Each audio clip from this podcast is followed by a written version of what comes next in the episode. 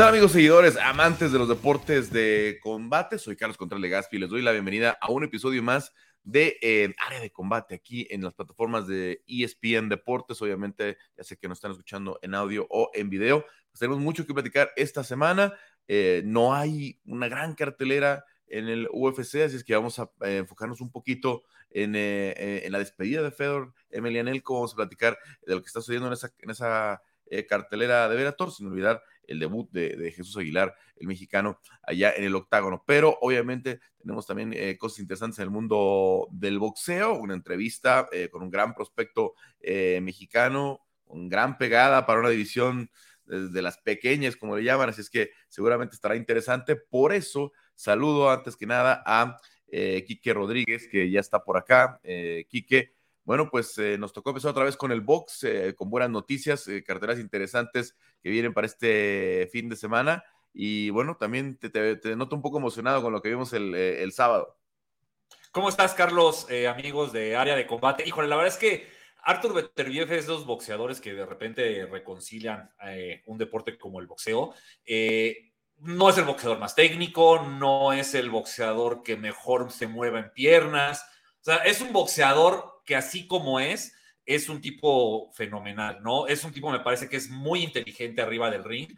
Eh, vimos, la, vimos una pelea con Anthony Jardé y no sé si Carlos eh, tuviste o, tuviste la primera de verle, tuviste, pasaste por, por ese momento en el que pensaste que por ahí se nos podía ir Beterbiev con Jardé, eh, que, a lo mejor el británico pues estaba yendo al frente, estaba dominando, estaba conectando golpes y que, y que se veía, no quiero decir nublado, porque no es la palabra, pero pero se veía lento, se veía pesado, se veía un poquitín superado.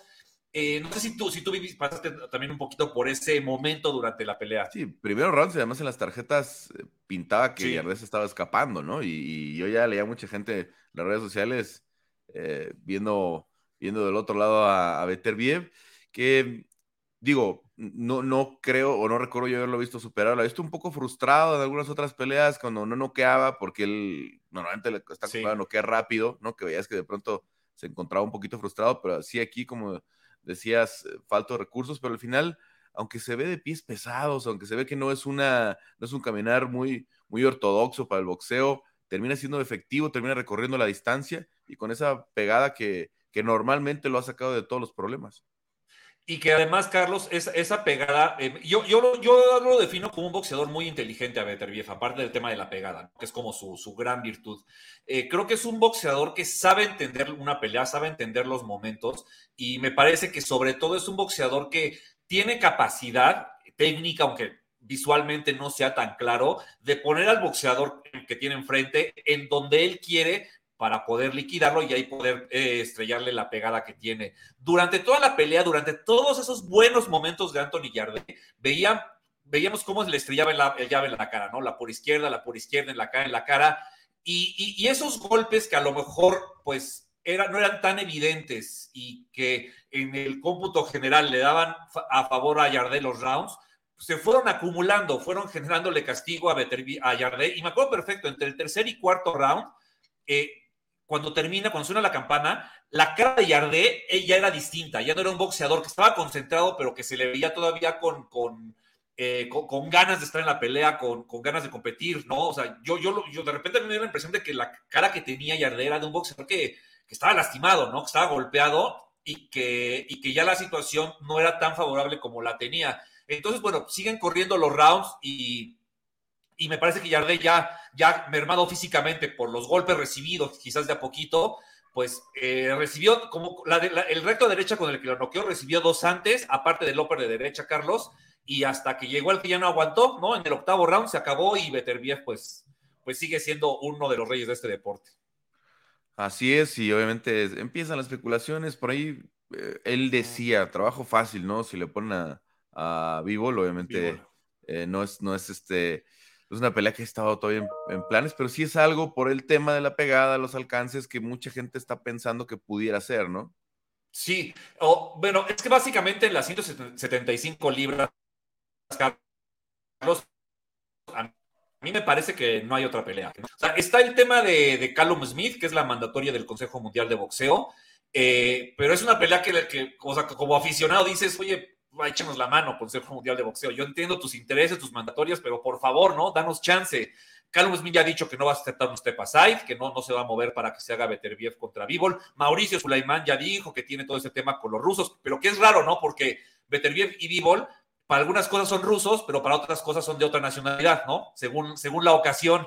Entonces, eh, pues no sabemos, ¿no? Ojalá por el boxeo, por la industria, se pueda hacer Beterbiev contra Bivol. Me parece que Dimitri Bivol, por el momento que vive, es favorito sobre Beterbiev, pero bueno, la pegada de Arthur sabemos que, nunca jamás en la vida hay que descartarla.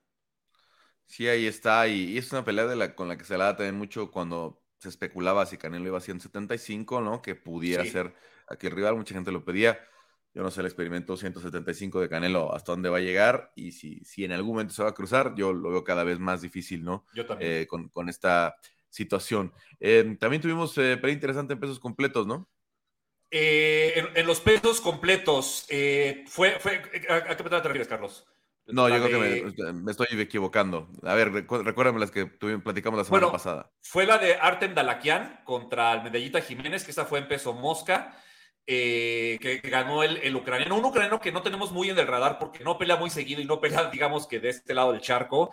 Y, pero en realidad es uno de los mejores 112 libras, ¿no? Este peleador ucraniano. me parece que que, hay que tenerlo, hay que tenerlo más en consideración, ¿no? Eh, como, como, como, como, oposición para un Rey Martínez o para un Van Rodríguez. Eh, es un buen boxeador, es típico boxeador como de, de, la parte eh, excomunista, ¿no? Este, muchas piernas, mucho jab, poco, poco intercambio, pero maneja las peleas, las, manejas bien, las maneja bien. y por otro lado, bueno, el costarricense David El Medita Jiménez se esforzó, hizo la pelea que pudo, pero no le alcanzó, ¿no? Hubo diferencia de niveles y bueno, buen aprendizaje, ¿no? Eh, bueno, también estuvo la pelea de Chihuahua Rodríguez el viernes en Monterrey, eh, ganó el mexicano, se supone ahora es opción para el Rey Martínez, eh, porque digamos, ya iban a pelear, pero el Rey se lesionó y, y, bueno, es una pelea que podría suceder este año para Julio César Martínez. Muy bien, ¿algo más de la semana o de lo que tenemos que ver para este que no nos podemos perder? Hay bueno, grandes eh, también. A petición de Juan Ibarra vamos a hablar del argentino Maderna que, que noqueó a Itakuma, un boxeador británico. Es el típico caso del boxeador inglés con récord invicto, eh, que se había visto bien, que, pero que revisas el récord de rivales que tenían y dices, bueno, es que no había peleado contra absolutamente nadie. Le ponen a alguien que en teoría va en esa línea con un récord pues no muy bueno pero que resulta, si revisas sus antecedentes, pues ha tenido buenas peleas, ha acumulado mucha experiencia, tiene pegada y que no se asustó frente al gran prospecto. Entonces, bueno, noqueó al, eh, al británico, lo hizo maravillosamente y pues de paso, pues me parece que deja una, una más de las lecciones que se le ha dado al boxeo inglés respecto al manejo que tienen sobre sus boxeadores, ¿no? Pues muy bien por, por, por ojalá pues le lleguen más oportunidades, ¿no? Me parece que es un boxeador que, que tendrá que aprovechar económicamente esas oportunidades que se le presenten en Inglaterra y pues listo, ¿no? Hasta donde, hasta donde el cuerpo le alcance. Y el momento. Y ahora sí, vámonos a, lo que viene este, este fin de semana. Este fin de semana están, hay dos peleas eh, importantes. Es el regreso de Manuel el Vaquero Navarrete ante Liam Wilson. Tendríamos que estar hablando, Carlos, de Manuel Navarrete contra Oscar Valdés, pero pues no estamos hablando de eso. Este, el australiano eh, Wilson que entró de emergente, entró con suficiente tiempo, llegará bien preparado seguramente, pero me parece que, que la trayectoria de ambos es muy distinta y el vaquero Navarrete tendría que noquear, ¿no? Es, es chistoso, Carlos, como, bueno, vemos en redes sociales, a Top Rank le gusta mucho subir esos bytes de 15, 20 segundos eh, muy positivos de sus boxeadores para promoverlos eh, pero muchas veces si, si, si, ves ese bike del boxeador y ves toda la pelea, pues no es tan parecido, ¿no? Son cosas como un poco distintas. Creo que en el caso del vaquero Navarrete, lo que se publica en redes sociales sí es lo que ofrecen el cuadrilátero, ¿no? Un tipo que va al frente, un tipo desordenado, un tipo con pegada. ¿no? Eh, toda esta semana ha circulado ese video de tirando un uppercut con los pies en el aire, ¿no? Que es como, como, como lo menos estético que pueda haber en el boxeo pero a él le funciona. Él, así ha hecho su carrera y así ha ganado sus peleas. Es un boxeador que, que, va por su tercer campeonato, Carlos, en tres divisiones distintas: Super Gallo, Pluma y ahora Super Pluma, las 130 libras. Eh, me parece que, que, deberá noquear, como decía a Liam Wilson, y pues esperar, ¿no? Bob Arum dijo que, que sí tiene pendiente esa pelea con Oscar Valdés. Esperar si se hace, no sé, junio, julio, para ahí, para, para, pues para, para el deleite del público mexicano principalmente. Sí, a ver si ya está entrenando normalmente Oscar, ¿no? Para empezar, este, Sí. porque obviamente, pues sí, era una pelea que ya estaba levan- levantando, ¿no? Eh, ver a Valdés con, con el, eh, con el Berchelt eh, generó muchísimo, ¿no? Verlo Sí. otra vez con un, con un eh, Mexicano. mexicano. seguramente pintará para otra ¿no? guerra, ¿no? Exacto, pintará para otra decías. guerra, a ver si... Porque después de esos choques estilísticos que tuvo Oscar con, con, con, con ¿no? O sea, Con eh, Shakur. Shakur, pues. Eh, necesita alguien que, también, que si bien este, es diferente a Shakur y a, a Robson, pues ta- que otro, otro que le quiere entrar a la guerra, ¿no? Como, como fue, fue Berchelt. Sí, exacto. O sea, y, y- me parece que un poco viendo el estilo de Oscar Valdés, al final hay que aceptar que es el tipo de rival que se le acomoda, ¿no? El que va al frente, el, el- el- que va a fajarse. Y- y, pues en México nos gustan mucho esas historias de peleas entre mexicanos, ¿no? Esas guerras que puedan ser trilogías incluso, ¿no? Marco Barrera y Morales para no ir más lejos. Y pensar que la de Vaquero contra, contra Oscar Valdés podría ir en esta línea, ¿no? Ser una nueva, pues, trilogía en la historia del boxeo mexicano o en su defecto dos peleas, Carlos, creo que eso también le genera interés, ¿no? Seguir engrosando, pues, pues ya la de por sí eh, gran historia importante en el boxeo mexicano. Ojalá, pues, eh, tengamos la oportunidad de, de, verlos pelear pronto y que por temas de peso, pues les alcance para, para verlos, no sé, una o dos veces más que arriba del ring. Vamos a ver, ¿algo más eh, de la semana que revisar antes de darle paso a nuestro invitado? La pelea número uno, Carlos, incluso sobre la del vaquero, Amanda Serrano contra Erika Cruz, unificación absoluta de los campeonatos peso pluma, es favorita de la puertorriqueña, creo que eso no se discute, pero bueno, eh, es, es, es, la oportunidad de la vida de Erika Cruz, una boxeadora de aquí en la Ciudad de México que, que, que, que, ha, que ha, hecho una carrera bastante ascendente, que hizo buen, buena carrera amateur y que me parece, pues, pues buscará cumplir el sueño de su vida, no va a eso, cumplir el sueño de su vida, para este día trabajó y, y yo por eso, pues, no, no, no, la termino de descartar. Primera gran cartelera femenil del año, entonces, ¿no? Ajá. Sí, sí, sí. La, bueno, la segunda, ¿no? La de Jessica Neri Plata contra Kim Clavel. Claro, y, y, es que ya, es que se, se hizo muy largo este, ese febrero. Pensé que. Enero. pensé que era de, sí, sí, este enero, pensé que era de diciembre. Bueno, eh, a ver, Kiki, vamos a darle ya la bienvenida. Ya hablábamos de un, de un, de un sonorense pues, exitoso como es Oscar eh, Valdés. Eh, y también ya está aquí su tocayo, Oscar Álvarez Jr., jovencito, inmenso para su división, además con una muy buena pegada y pintando para cosas muy buenas. Oscar, ¿cómo estás? ¿Estás en Ciudad Obregón o dónde andas? Sí, ahorita ya me encuentro aquí en Ciudad Obregón. Muchas gracias por la, pues, por la entrevista y pues aquí estamos para lo que se ofrezca. Bueno, Quique estaba contento porque vio tu última pelea, obviamente sí. eh, está pintando para cosas buenas. Quique, ¿cómo ves a Oscar? ¿Qué tal, Oscar? Un gusto saludarte y pues bienvenido aquí a Área de Combate. Eh, pues, gracias. oye, Oscar, eh, quería preguntarte un poquito de, de, de, de tus de orígenes en el boxeo. Eh, ¿Viene de familia? Eh, ¿Se te ocurrió a ti dedicarte al boxeo? Por, el, por tu apellido, me imagino, por, por el junior que, que, que, tienes en el Oscar Álvarez, me imagino que, que, hay, que haya descensos familiares. Pues mi padre eh, desde chico entró en, el, en, lo que es el boxeo, eh, pero pues él no siguió mucho, no, no, no, no recorrió lo mismo que yo recorrí. Él fue futbolista, pero todo el tiempo me metió en un deporte desde que yo tenía, pues básicamente memoria. Estoy yo en el boxeo. Eh, primero me metió a karate, me acuerdo, pero me acuerdo que le decía al profesor que, que pues, tiraba yo puros golpes, que, que así no se podía, dice que le dijo, y pues me metió al boxeo. Y desde ahí a mí me gustó mucho. Al principio él me decía, te voy a meter a una escuela de boxeo. Y ya, pues yo bien emocionado, ¿no? Y no, ya. ya, hasta que me metí a una escuela de boxeo y ahí duré como un año, menos del año, y, y ya me empezó a entrenar él. Y ahorita está. No, y, aparte, y aparte en Ciudad Obregón, ¿no? La tierra de profesor Chávez, digo. Hay boxeo, sí. digamos, por todos lados. Puta, había hasta debajo de las piernas. Oscar, yo te quiero preguntar, porque obviamente eh, he platicado con, con, con, uno de tus coches allá en, en, en, eh, en Arizona, con, con Javier eh, Torres, con el que sé que has estado yendo a trabajar algunos días. Me dice, ¿cuántas peleas, cuántas peleas amateur tienes? Porque dice que son casi 700. Cuéntame, ah. ¿cómo llegaste a una cifra de, ese, de, de esa naturaleza? Pues desde los siete años que tenemos activos en el boxeo, estuvimos peleando lo que es aquí en, en Cajeme. Eh, peleábamos los sábados y los martes, los miércoles, perdón, seguido consecutivamente, todas las semanas de todo el año. y pues llevamos así una racha hasta que completamos tantas peleas y pues en esas estuvieron peleas de categoría a nivel nacional y internacional y pues varias que sí, sí fueron las buenas. Fíjate, eh, Carlos Oscar, el único boxeador que, bueno, yo he escuchado que ha hecho tantas peleas como tú es y Ramírez, un boxeador, pues ahorita está una categoría abajo de ti, pero bueno, por temas de boxeo, pues muy probablemente estés esté a un nivel. ¿Qué, piensas de un boxeador como él, por ejemplo? Pues boxeadores que pues ya cuentan con la experiencia y, pues de que al momento del profesional, así es como me siento yo, al momento ya pelea profesional, pues ya no tienen ese, por decirlo, temor de, pues de un escenario de, o de estar arriba del ring, ya se sienten seguros de sí mismos y pues boxeadores que, que tienen futuro, siento yo.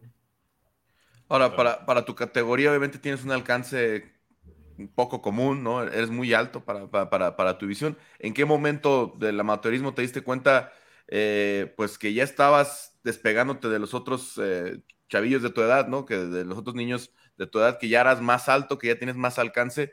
Y, me imagino que cada vez va a ser más difícil, ¿no? Que te mantengas en esas, en esas eh, categorías. ¿Hasta, ¿Hasta qué peso te gustaría llegar? Pues a mí primero me gustaría conquistar los pesos que pueda seguir dando. Ahorita el 130 lo estoy dando pues muy bien. Eh, pero pues claro que sí me gustaría conquistar otras divisiones, lo que es el 135, 140. Por ahí dicen que voy a llegar hasta 145. Eh, pues mientras yo estoy en el 130 y, como le digo, pues hasta donde dure dando el 130 yo voy a seguir dándole. Y son los planes que trae mi papá y mi coach.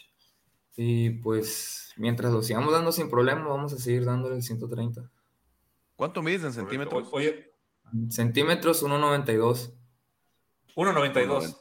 Madre. Del fundora de los plumas. Sí. Oye, Oscar, eh, ¿cómo vas el corte? Pues ya cicatrizó, ya nomás queda la pura costra y, los puntitos que se son disolubles, ya se caen solos, pero pues ya, ya está cicatrizado, ya todo, ya nomás es la costrita que tengo por encima. Ya, ya puedes volver a entrenar, todo normal. Sí, ya. Oye, pues, dígame, dígame. Tu última pelea eh, ante Nicolás Polanco, justo en la que hiciste el corte, fue la única que no ha acabado por nocaut. ¿Tú te consideras un boxeador con pegada? Pues yo supongo que sí, este último boxeador, pues yo sentía que ya lo tenía en la bolsa. Yo, esto, de hecho, esos últimos rounds, no sé si vieron la pelea, ya, ya estaba cansado Nicolás Polanco. Eh, yo estaba buscando un buen gancho. Eh, o o algo consecutivo que me diera el knockout porque es lo que yo quería, pues ya sentía yo que lo tenía en la bolsa y pues sí me molestó mucho el corte ese. Pero pues sí, yo supongo que pues pegada y, entre técnica porque este último lo mermamos, la verdad estaba muy duro, el, peleador aguantaba muchos golpes y se sentía que, que, que, estaba correoso el peleador, que ya tenía mucha experiencia y años, pues. Y, pero pues yo supongo que sí. ¿Tú, tú, decides, perdón Carlos, cuando pelear con un boxeador tipo Nicolás Polanco o es decisión completamente de tu equipo de trabajo? Em, pues esta decisión la tomaron lo que es mi equipo de trabajo. Yo le digo a mi papá y siempre le he dicho a lo que es mi papá y mi manager, yo voy a estar para el peleador que me ponga. Siempre lo he dicho y siempre lo diré. No le voy a sacar a nadie. Eh, ellos son los que deciden cómo va el rumbo de mi carrera. Yo obviamente voy a, voy a pelear con el rival que me escojan y pues ellos decidieron así, lo que es una prueba, eh, y pues me dieron esa ahí en Probox y pues la verdad pues me sentí bien, tampoco me sentí eh, muy achicado, obviamente sí tengo muchas cosas que trabajar porque pues soy nuevo, por así decirlo, en el profesional y pues tengo mucho recorrido y, la verdad sí me sirvió de mucha experiencia esta pelea. Era un salto alto, ¿no? De, ya de, de, experiencia, porque Nicolás tenía más de 20 peleas, tenía sus, sus 20 eh, ganadas. y, lo que te voy a preguntar es, después del corte, como dices, ya estás entrenando otra vez, pero ¿qué tan activo quieres estar en este año? ¿Cuándo te gustaría regresar? Porque vienes de dos años de, tres peleas, cuatro peleas, sumando y sumando ahora números en el profesional. Pues estamos viendo si regresamos. Yo quería pelear aquí en mi tierra el, próximo mes, eh, aquí en Ciudad Obregón. estamos viendo si hay un posible regreso para, porque falta muy poco, pues por así decirlo. Estamos viendo si vamos, me checan con un cirujano y para ver pues cómo sanó la herida y si todo sale bien, pues me verán de regreso el próximo mes aquí en mi tierra. Esperemos, esperemos. Oscar, ¿qué, boxeadores eh, son, son tu fuente de inspiración? ¿A quiénes sigues y, cómo, eh, y cuáles, te, a cuáles te gusta eh, imitar, digamos? Pues le estaba diciendo la otra vez en la entrevista, a mí me gustó mucho, a mí me gusta mucho lo que es el estilo mexicano, pelear adentro. Obviamente ese no, no, no, pues no debe ser mi, mi fuerte, ¿no? Porque soy alto y claramente tengo que pelear a la distancia, pero pues es, es lo que a mí me gusta le digo, y Chávez es, es el, el, que siento yo que tiene pues ese estilo por naturaleza, ¿no? El, estilo mexicano, pelear en, el, en, el, en el tú por tú, y pues es uno de los boxeadores a los que yo realmente admiro, eh, pero a los que están ahorita prácticamente es muy diferente el estilo, pero me gusta mucho lo que es el Lomachenko, sus movimientos de pierna y, y, y, toda su técnica, me parece un peleador de 10 y, y en tanto agresividad y, pues el hambre de querer boxear, eh, Gervonta Davis me parece también un boxeador muy, muy bueno. Ya has, tenido pues, buenas palabras de, varios eh, boxeadores, de varias leyendas del, boxeo mexicano, pintándote como un gran prospecto eh, superpluma, ¿no? Cuéntame un poquito, eh, al menos muchos dicen que si no eres el mejor de México, el, entre los mejores, que en esos comentarios que, has escuchado, que te han dicho y cuál te ha hecho sentir como más orgulloso hasta el momento? Pues en esta última pelea nos encontramos con el gran campeón Juan Manuel Márquez. Eh, también ahí me dijo yo que tengo mucho, pues mucho futuro por delante, pues es uno de mis peleadores favoritos de toda la historia.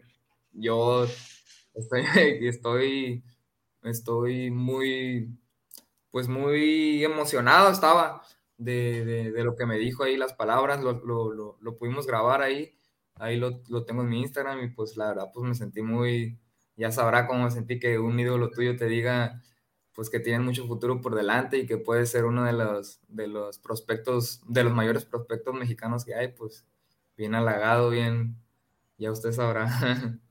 ¿Te dio algún consejo técnico que dijera, hey, eh, eh, mejor, hay que mejorar esto o esto lo estás haciendo muy bien, métele más por acá?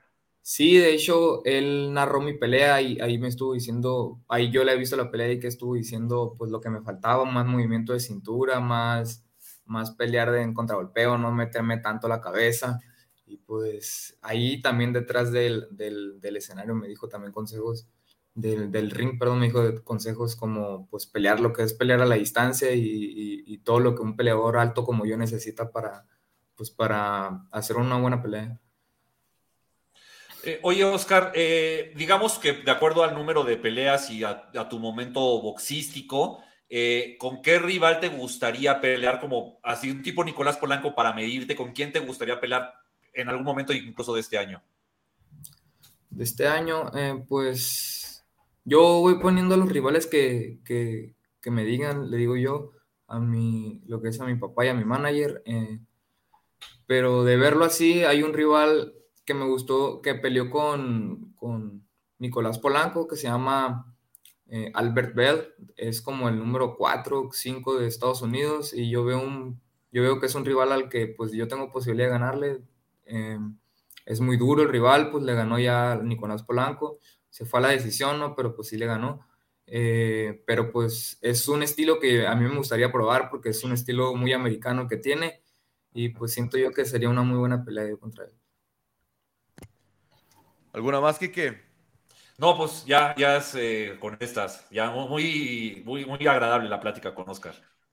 Oscar, pues eh, muchas gracias por, por, el tiempo. 19 años, sonorense, eh, 8 peleas, 8 victorias como profesionales, un recorrido amateur muy, muy importante y obviamente con un gran prospecto en las, en las 130 libras hasta, hasta donde te dé el desarrollo de tu cuerpo, porque eh, yo la verdad las, las, imágenes que he visto de tus peleas me, me, impresiona que, que pelees en esa, en esa categoría, pero al final de cuentas, pues como dices, a sacarle el provecho, a llegar hasta donde se pueda y vamos a estar pendientes, obviamente creemos que va a ser un año activo de tu parte y estaremos eh, siguiéndolo, eh, cómo te va dentro del ring. Ah, muchísimas gracias por la entrevista y pues aquí vamos a seguir, pues cuando, cuando, cuando se le ofrezca, aquí vamos a estar bien al pendiente. Vale, de aquí hasta que pelees por los cinturones. Claro que sí. Muchas gracias. que pronto. Saludos. hasta Sonora para Oscar Álvarez eh, Jr. y obviamente estaremos pendientes de lo que suceda. Eh, Quique, pues también muchas gracias como todas las semanas con el análisis del boxeo. Este, nos tocó esta vez esta entrevista, interesante, la verdad, este, por aquí seguramente platicaremos más y trataremos de tener eh, más, más prospectos así para aprovechar el espacio em, del boxeo. Y bueno, pues le vamos pidiendo a nuestro em, eh, productor Héctor Cruz que agrega Juan Ibarra, que está muy contento con el, con el triunfo, ¿verdad? De, que platicaba ya aquí que... Qué meses que están siendo para los argentinos. Estamos ganando en todos lados, chicos. Qué knockout de Moderna. Aparte, recordé la frase del profe Jorge Capetillo en la previa a, a, la pelea de Brandon contra Davidson, de charló con nosotros en UFC Español, y comentaba lo importante de los fundamentals, ¿no? De, mantenerse siempre en las bases, en los fundamentos. Y fue un recto que entró y salió como un pistón, Quique. Sí, sí, sí, normalito, ¿no? Pero como dicen, a veces no hay que pegar fuerte, sino hay que pegar en el lugar correcto. Ah, la escuela argentina, el, timing. Exacto, exacto, exacto. Sí, mexicanas ya sabes, es más salvaje. más fajadores. Pues muy bien, eh, Kike, muchas gracias. Platicamos la próxima semana aquí en área de combate. Nos quedamos con Juanma para platicar un poco de lo que será el fin de semana. Eh, Juanma, sé que tú te especificas o escribes mucho de UFC español, pero no podemos dejar pasar lo que es esta cartelera eh, de Bellator en Los Ángeles, donde van a hacer toda una fiesta para despedir a, a, a Fedor Emelianenko con un rival que si bien es un 205, ¿no? Porque esto de, Ryan Bader en, peso completo ha sido un experimento ahí con sus altas y sus bajas, pero una pelea muy competitiva, como probablemente se lo merece Fedor, ¿no? Sí, una revancha, Carlos.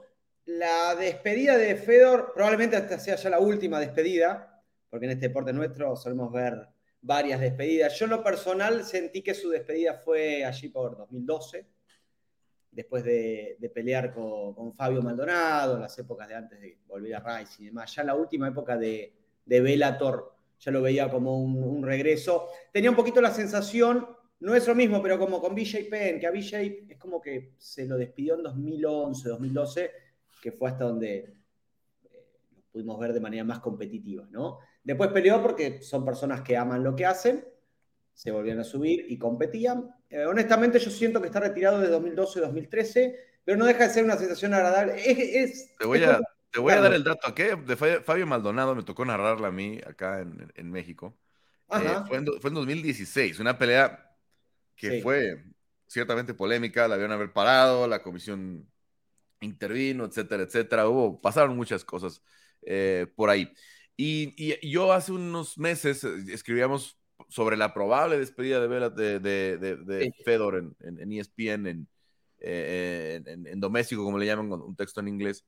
Y me preguntaban, y yo por ahí decía, es que yo también tengo pocas memorias de, Fedor, porque yo comencé a cubrir el deporte en 2011, ¿no? Este, obviamente sabemos la grandeza, pero al que a mí el que me transmitió lo importante que era Fedor Emelianenko es eh, Caín Velázquez, ¿no? Cuando tú le preguntabas a Caín Velázquez quién es el mejor peleador de la historia, y siempre te decía Fedor siempre te decía el, este, eh, que su gran referencia era Fedor, que el sueño de Caín había sido pelear con, con Fedor Emelianenko. Y también cuando ves a Fedor, es un 205 muy valiente, ¿no? Digamos, descuidado de peso, ¿no? Que, que no para de ir adelante, que tiene un gran pound eh, brutal, que también tenía juego de sumisiones, ¿no? Y obviamente, si se le hubiera dado el tema más en los Estados Unidos, ¿no? porque llega creo que tarde a Strike Force, pierde con Verdum, algo que le pega mucho al, al, mito de, de, de, Fedor Emelianenko cuando llega a pelear en América, pero a final de cuentas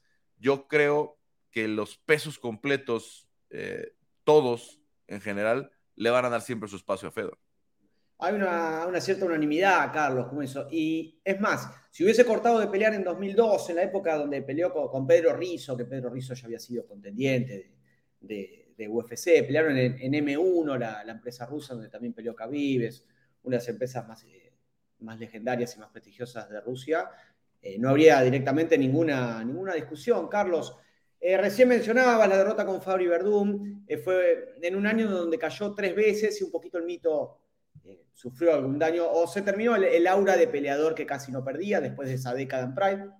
Sí, le, pega más la de Henderson, creo todavía, ¿no? Porque Henderson no era un peso completo, ¿no? Eh, naturalmente otro 205. Y, el experimento no salió, desafortunadamente. Eh, Dana White, creo que es la, el, como dicen en inglés, the one who got away, ¿no? la, pelea que no logró nunca, se sentaron muchas veces con él eh, y eh, obviamente las dos partes tienen sus, sus versiones. Lo cierto es que nunca se logró. En un momento se habló de Brock, muchas veces de Caín, ¿no? que hubiera sido para llenar cualquier estadio. Sí, sí, sí. Claramente que si hablamos de una mesa muy reducida de los mejores completos de la historia, se sienta en la cabecera. Es siempre complicado hablar quién es el mejor, porque tenemos peleadores. Hoy, ¿quién fue mejor, Stipe o Enganu? Alguien puede decir que Enganu porque le ganó a Stipe, pero en su momento Stipe tiene el récord de peleas de defensas en pesos completos. Es muy difícil terminar de dilucidar algo, Carlos. ¿Quién es el mejor lejos? Para, para molestia de muchos, a mí no me parece tanto, tan, tan erróneo, pero el que tiene las credenciales es Fabricio. Y Fabricio le ganó a Fedor y le ganó a Caín, ¿no? Cuando para mucha gente Caín es el mejor peso completo, ¿no? Por lo que hacía con su cardio, cómo vino a revolucionar la división, ¿no? Y, Fedor por, el tema histórico. Y, ahí está Verdún, que también peleó con todo el mundo, ¿eh? Claro. Es un, es un argumento que exaspera a mucha gente, pero es válido. Es como Holloway y Aldo. Aldo probablemente haya sido el mejor pluma de la historia, pero bueno, tuvo dos peleas con Max, perdió las dos, entonces es como que los fanáticos de Holloway pueden decir, yo tengo un caso acá. ¿Y qué, ¿Y qué le van a hacer? ¿no? al revés, cuando hablas de Volkanovski y Holloway. Exacto. La matemática te da para pensar que Volkanovski es mejor que Aldo. No lo sé, pero ahí están las, las, las, tres, dos que, tres que le gana Volkanovski a Holloway, las dos que le gana Holloway a Aldo, pues, pues tiene por ahí su cierta lógica. Eh, eh, en fin, obviamente este fin de semana eh, está interesante la cartelera. Ya anunció Scott Coker que le van a hacer un homenaje muy grande, ¿no? Van a tener a, decía, de los primeros nombres que mencionaba Randy Couture, Dan Henderson, o sea que va a haber mucha gente, Royce Gracie, mucha gente que pidió estar en esta última pelea, que, que tenía ganas de estar ahí, que van a aprovechar, le van a hacer un cuadro de honor en su despedida. Sea cual sea el final, eh, ya anunció eh, Fedor que, va, a colgar ahora sí eh, los guantes en una extensión de su carrera cuando, cuando llegó a Bellator, que como lo decías, parecía que era pues ya un tema de un par de peleas y acabó durando más de seis años. Sí, ocho peleas y ganó, ganó seis. O sea, estamos hablando de que se debía haber retirado en 2012 y siguió peleando y siguió ganando. A veces, a mí, ¿sabes qué parte del legado me deja? Es enorme el, legado, se pueden escribir libros del aporte de, de Fedor Emelianenko, Carlos. Pero a mí lo que me dejó como fanático de las artes marciales mixtas y seguidor de esto de manera profesional también, es un poquito la expansión del sambo como, como deporte de sistema de defensa nacional ruso. Habíamos tenido, cuando uno estudia la historia de las MMA, habíamos tenido una pequeña introducción con Oleg Taktarov, ese peleador que compitió en 1995, que fue ganador del torneo y que entrenó en el ejército y adquirió la, la práctica del sambo pero después eh, el, encargado de esa masivización a nivel mundial y, de esa identificación con, eh, de Rusia con el sambo se lo atribuyo a, Fedor. Uno cuando lo veía Fedor Emelianenko entendía cuáles eran las bases del sambo, entendía qué arte marcial era el principal de Rusia, cuál era el sistema de defensa que se usaba en el ejército. Eh, Fedor fue electricista del, ejército. A mí me queda ese legado en esto tan lindo que, tenían, que tienen las artes marciales mixtas y que tenían aún más en el pasado, antes de que se configure este gran deporte de masas que soy, que es eh, el arte marcial que traía cada peleador que subía a un escenario principal. Y hasta esta etiqueta curiosa que, en la traducción del ruso que, le dan al al cinta negra del sambo, que es el Master of Sport, ¿no? El, el, el, maestro del deporte, ¿no? Eh, eh, que ¿no? Que no es muy habitual en otras, este, en, otras, eh, ¿cómo se llama? Artes marciales y suena muy cool, ¿no? El maestro del, del, deporte, el, como el genio. Tiene un posgrado en, en derribos. En fin, eh, eso ya en, el Forum eh, Kia en, eh, en, Los Ángeles este fin de semana la cartelera de Verator, que obviamente tiene otros combates interesantes, empezando por, por Johnny Ellen en contra de Toko, pero todo estará enfocado ahí, estará también peleando la colombiana eh, Alejandra Azul Lara, que tiene un largo recorrido entrenando acá en México, que ya incluso peleó por el cinturón de las 125 libras en Bellator. A ver, nada más eh, PFL, antes de pasar al tema de la cartera UFC, PFL anunció ya sus primeras carteleras, abril 1, abril 7 y abril 14, van a estar en el Teatro Virgin ahí de, Las Vegas, donde también UFC tendrá un evento eh, pronto en el mes de marzo para pues, rehabilitar ese teatro tan bonito, es muy, es muy funcional. Eh, el teatro, ese hotel es el que era Hard Rock, ahí hubo eventos de MMA muy interesantes en el, en el pasado y, y, es un, y es un buen escenario para el MMA. No, no es un lugar masivo, pero la verdad, donde se ve muy bien desde todos los lugares. Algunas novedades para la temporada. Jorgan de Castro, que se, se une al peso completo, va a estar debutando ante, ante Delija, que es una muy buena pelea ante Delija. A mí, a mí me, me gusta bastante. Eh, eh, Larisa Pacheco, que va a estar debutando en contra de Julia Bott. Eh, me refiero para Larisa debutando en las 145 libras, ¿no? De, de, PFL. Hay que recordar que Larisa ganó el torneo, el peso ligero, el, año pasado, al vencer en la final a, Kayla Harrison. para el tercer evento está ya anunciado Oliver Aubameyang en contra de Shane Burgos en peso ligero, un corte más tranquilo para, para Shane Burgos, que estaba peleando en 145 en UFC, y este welter espectacular, Sadi Usai, en contra de Yarra Al-Silawi. Las peleas que se han anunciado, pendientes obviamente de las redes de, PFL, que están anunciando este año de torneo, de, super peleas, de algunos eventos de pago por evento.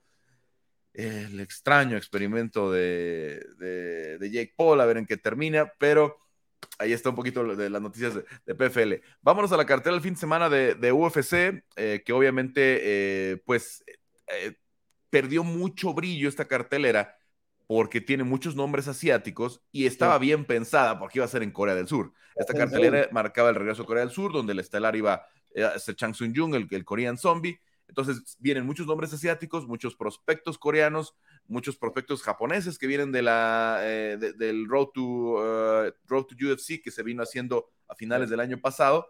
y un gran prospecto japonés en Tatsuro Taira, que tiene eh, una pelea, yo creo, mucho más complicada que lo que dicen las apuestas en contra de Jesús Aguilar. Sí, en nombres, por ahí hay muchos nombres que no suelen eh, alarma, pero en rendimiento es interesante esta cartelera, Carlos. Se viene la nueva ola de talento japonés, como decías vos, con Tatsuro Taira y con Yusaku Kinoshita. Tatsuro Taira va a enfrentar a Jesús Aguilar del Entan Gym. Jesús está ahí, Dani Varés va a estar en la esquina, es un peleador que vimos en Contender Series. Me parece que estuviste en el Apex, vos en el Apex, Carlos, ese día. La de Jesús no me tocó. La de Jesús no me, fue, de las poquitas que no me tocaron la, la, temporada pasada, pero sabemos, obviamente, esa capacidad que tiene Jesús, sobre todo en la guillotina, que ojo, ojo, este Tatsuro Taira técnicamente es muy bueno. Lo que acaba de hacer con, con CJ Vergara, la forma en la que lo desmanteló prácticamente, sus dos peleas en UFC han sido muy buenas, pero yo no me confiaría, ¿no? Jesús Aguilar es, es, cortito de alcance, es, creo que es incluso creo que es el peleador más bajo del, de, en estatura del, de las 125 libras y obviamente el más bajo de, de los, de los varones, ¿no? En, en, en todo el UFC. Entonces, eh, es, difícil de, alcanzar, difícil de, conectar, tiene muy bajito su, su, eh, su centro de gravedad, lo usa bien para intentar los derribos y aunque sus brazos no son muy largos, tiene una fuerza impresionante cuando cierra esa guillotina que ojo, si cacha ya Tatsuro, esos que están apostando por ese menos 1200, menos 1200 más o menos haciendo la línea de apuestas en favor del japonés, se pueden llevar un, chasco. Sí, aparte, Carlos tiene pectorales muy anchos y es muy difícil clinchar a un tipo con, personales, con, pectorales tan anchos. Es muy difícil. Lo que sí cometió eh, algunos errores contra Erickson Ferreira no se pueden cometer contra Tatsuro porque Tatsuro no perdona. Va de menor a mayor, es muy ligero como todos los, peleadores japoneses, aprenden a pelear a gran velocidad, es muy completo y algo inquietante para nosotros es si gana este sábado puede sacar chapa de verdugo de latinos, Carlos. Carlos Candelario, Sille Vergara y ahora Jesús Aguilar. Así que un peleador muy interesante. Este es uno de los peleadores de los chicos japoneses a tener en cuenta. Y el otro, mi preferido, Carlos Yusaku Kinoshita, Welter, 170 libras. También compitió en Dana White's Contender Series en un duelo de promesas contra José Enrique, brasileño de 20 años. Pega muy fuerte, es zurdo, se para, recuerda un poquito el estilo del primer Conor McGregor, el de Cage Warriors, o el de 145, la manera que tiene de esquivar golpes, de mover los hombros y de contraatacar antes que el rival se vuelva a armar. Pega muy fuerte, tiene récord de 6-1 y la única derrota que tuvo fue en Rising. Noqueó, pero se agarró de la jaula. Para mí fue casi imperceptible. O sea, vi la pelea y, no entendía por qué se la habían dado por perdida, por descalificación. Es más o menos una derrota como la de John Jones, no por el no por un rendimiento por haber sido superados, sino por, por una infracción. Este chico pelea muy bien, tiene 23 años y viene por todo. Otro de los grandes debuts de la cartelera del sábado, Carlos. Bueno, obviamente mucha atención con el peso completo. Vamos a ver esta transformación de Derek Lewis, que a mí me engaña un poquito. Creo que es que el ángulo de las fotos y está metiendo la panza, este, porque es masivo este, Derek Lewis, pero vaya, dice que ha cambiado su régimen eh, dice que ha, obviamente ha ajustado muchas cosas para esta pelea con Sergey Spivak, porque se nos puede ir una estrella del peso completo, ¿eh? ya que estábamos hablando del, de, los grandes del peso completo, pues se nos puede acabar el fuego de Derek Lewis. Y viene de dos derrotas, Carlos, y no la tiene fácil. El oso polar, el moldavo Sergey Spivak, eh, ha mejorado muchísimo, maneja muy bien el judo, Carlos. Los derribos que tiene son típicos de judo. Haraigoshi, Uchimata. Ojo, Derrick Lewis ha sabido manejar hasta un Gabriel Gonzaga, eh, tiene mucho poder, es muy estratégico, trabaja con las patadas altas para empujar al rival atrás de la línea negra y ahí poder conectar. Y cuando uno piensa en Derrick Lewis contra un luchador, se viene un poquito la imagen de Curtis Blades intentando un derribo a dos piernas y Derrick recibiéndolo con un gancho. Pero Spivak, a ver, si bien ha perdido contra, contra fajadores como, como Marcin Tibura, como Walt Harris en su debut, eh, también le ha ganado a Tuibasa, viene de los triunfos contra Bustos acá y fue muy inteligente, presiona, somete y una vez que se te pega, Carlos, es muy difícil defenderte porque trabaja muy bien con su propio peso. Es un lindo examen para Spivak de 27 años.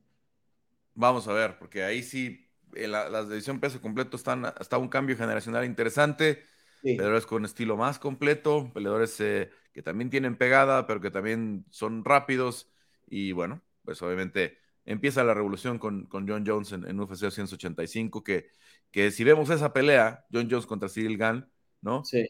Pues son dos pesos completos ahora, muy ligeros de piernas, con mucha movilidad y que, y que van a tener que enfrentar estos nuevos retos que, vienen. Así es que, bueno, para los fans de, la bestia, para los fans de, Derek Lewis, eh, ojo, ojo, que puede ser una pelea peligrosa, una pelea que puede terminar temprano y que estábamos esperando desde finales del año pasado, que por esta situación extraña, que apenas en la semana reveló Derek Lewis que fue un positivo a COVID el, día del, del, combate, algo que pues no habíamos escuchado en un rato, ¿no? Porque ya prácticamente pensábamos que esos tiempos eh, habían pasado, que, que, que, los tiempos del, del, COVID, pero ahí está, el, el virus continúa eh, mutando, hay otras eh, variantes, claro que ha bajado muchísimo la letalidad, ha bajado muchísimo el riesgo, pero a final de cuentas son cuidados que se tienen que seguir tomando y, y y testing que se tiene que seguir haciendo todavía durante un buen rato, ¿no? Nadie, nadie, quiere una situación así. Fue desafortunado que hiciera toda la, semana de la pelea, probablemente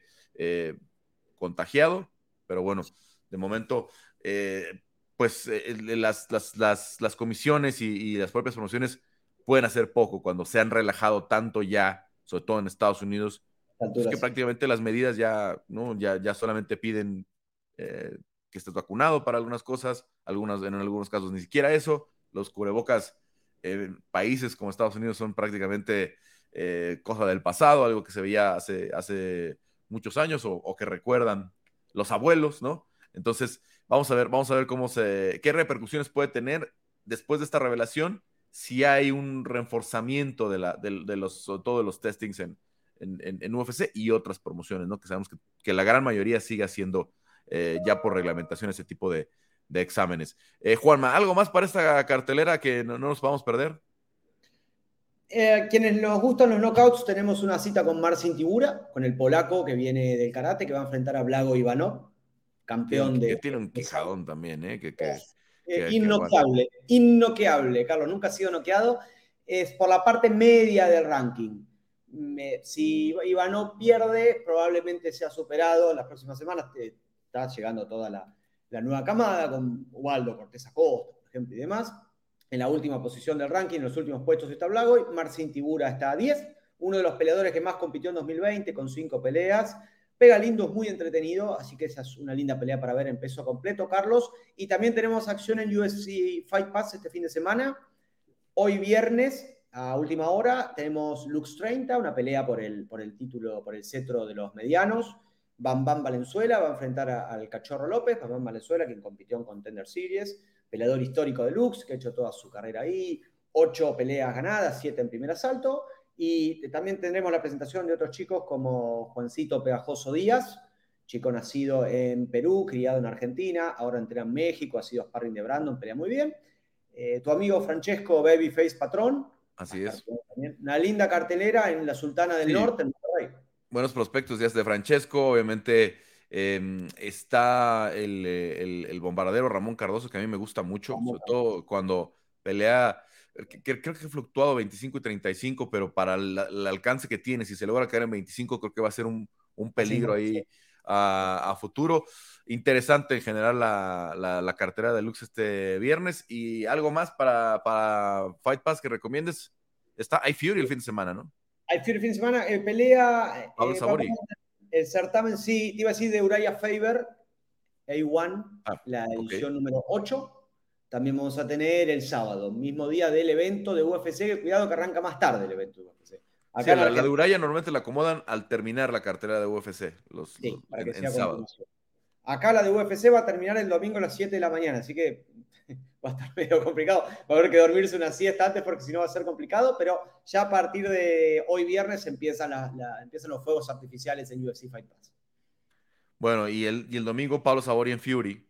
¿no? El, allá también desde, no sé, estoy seguro si es en las de California o las de Texas, pero en, el horario habitual de Fury. Así es que bueno, eh, interesante fin de semana, prepararnos para lo que serán los análisis, para lo que será todo el, este, el, pues la, revolución que viene con UFC 184, otra pelea de campeonato para el mexicano, eh, Jair Rodríguez en contra eh, de Josh Emmett en el interinato a las 145 libras y, algo histórico, el mejor libra por libra del mundo, Alex Volkanovski subiendo de división para enfrentar al número 2, eh, para muchos, Islam Mahashev, una pelea que debería, debería ser histórica.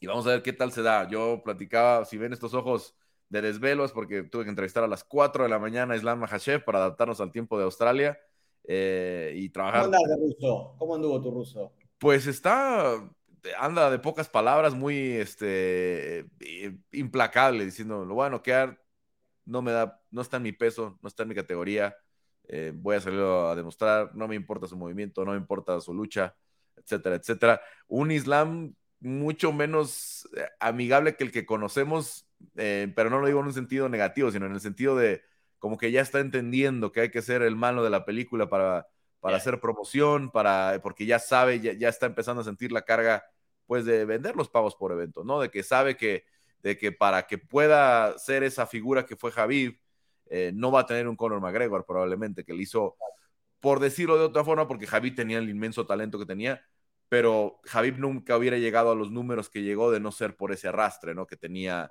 que, le trajo vencer a Conor McGregor, ser el, la contraparte de Conor McGregor, como le pasó a Nate Díaz, ¿no? Eh, e, esa explosión que dan. Entonces, eh, como que Islam sabe que no va a tener a ese personaje que le haga eh, la situación de los números y él como que ya está entendiendo más que su carácter tiene que ser mucho menos respetuoso. Digo, que no, que no, nunca va a llegar a, los insultos que, que hacía. No, pero gol de antihéroe que cabe bien yendo a pelear de visitante contra un peleador tan querido en una arena tan ruidosa, Carlos. Y también tendremos presencia argentina en la parte baja de esa cartelera con Fran Prado, peleador de, de 20 años. Esto es un gran avance para, para las MMA latinas y principalmente Argentina. Carlos, ten en cuenta que recién hablabas de, de Khabib. Khabib se hizo profesional a los 20 años, llegó a UFC a los 24. Argentina tiene ahora un chico que llega a UFC a los 20 años. No estamos trazando un paralelo obvio porque Khabib es uno entre millones por su talento. Pero la importancia de que un, un argentino jovencito a esta edad, con un récord de invicto de 11-0 como Fran, pueda ya fichar para la empresa más importante del mundo y empezar a hacer su camino como reemplazo de Nasrat Hakparast contra Jaime Mularki, un peleador de más experiencia, de, mucha más. durísima. Muy completo, de un test hermoso para Frank, que está muy motivado. vamos a ver si puede dar esa primera impresión tan buena como la que dio el, gringo Ribovics, ¿no? En, Contender Series eh, al menos ya lo veremos debutar en 285 a, a Esteban. Pero buenas noticias, como dices, para Argentina, que pues en los últimos meses ha, fichado desde Ailín Pérez eh, al gringo, ahora Fran y, los que vienen, ¿no? Ya, luego platicaremos de esa, de esa lista que estábamos eh, haciendo, pero todavía, todavía, viene mucho, mucho por delante. Juanma, pues muchas gracias. Eh, platicamos obviamente la próxima semana en área de combate sobre este gran evento que viene en Australia. Por supuesto, Carlos. Una última, antes que te vayas, Carlos, a hacer alguna otra entrevista. Vamos a tener a Emiliano Sordi en UFC Fight Pass. Carlos va a pelear en febrero en Wild Warriors. Sí, el 25 de febrero, junto a Mauro Mastro Marini, otro chico argentino. Le dicen dinamita, realmente parece que tiene dinamita en los puños. Lo he visto en vivo en United Fighting. Eh, ah, United, bueno, una promoción. de Warriors, ¿no? Sí, van a pelear ahí, lo he visto aquí eh, en Buenos Aires en la promoción de Mariano Vera Moreira, pelea muy bien, 135, uno de los mejores prospectos argentinos. Eh, van, a, competir en la misma cartelera el 25 de febrero que va a ser transmitido por Fight Pass. Bueno, pues listo, Juanma. Muchas gracias y bueno, ahora sí platicamos la próxima semana. Muchas gracias a Héctor Cruz que estuvo en la producción de este programa como todas las semanas. Yo soy Carlos Contreras Legaspi y les agradezco la compañía. Los escucho, los espero aquí eh, con nosotros en área de combate el próximo viernes si todo sale bien o igual un poquito antes para platicar de UFC 284.